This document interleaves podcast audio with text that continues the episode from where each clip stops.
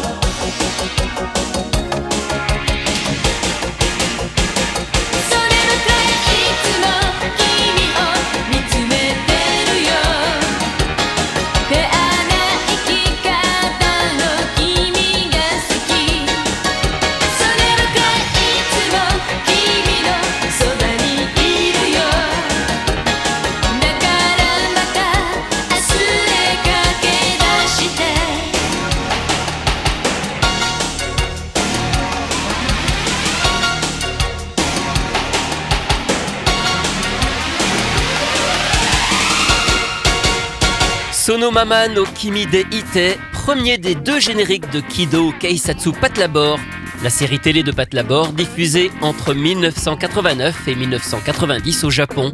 Il est interprété par Yuko Nito. Elle a commencé sa carrière quelques années plus tôt. Elle a été repérée en 1986 par Hori Pro, une agence de jeunes talents, alors qu'elle interprétait un tube de la célèbre chanteuse Akina Nakamori. Elle sort son premier disque en juin 1987, Okorinbo no Ningyo, et débute une carrière d'idol. Mais son passage dans la chanson sera assez court, 3 ans et seulement deux albums. Au début des années 90, elle se recentre sur le métier d'actrice. Elle avait déjà tourné dans des dramas, elle se consacre désormais entièrement à ses séries live de la télévision japonaise. C'est toujours ce qu'elle fait encore aujourd'hui, on a pu la voir dans des dizaines de productions. Elle a aussi joué dans le film Pandémie de Takahisa Zeze, diffusé en ouverture du Festival de Cannes en 2008. Elle joue également au théâtre et fait des voix pour la radio. Il faut donc revenir à sa brève carrière d'idol, pour dénicher un autre générique interprété par Yuko Nito. C'était en fait son second disque, en 1987, qui a servi de générique de fin à la dizaine d'OVA de Dirty Pair, d'Annie Dani, sorti un peu après la diffusion de la série télé. Voici Akikala no Summertime.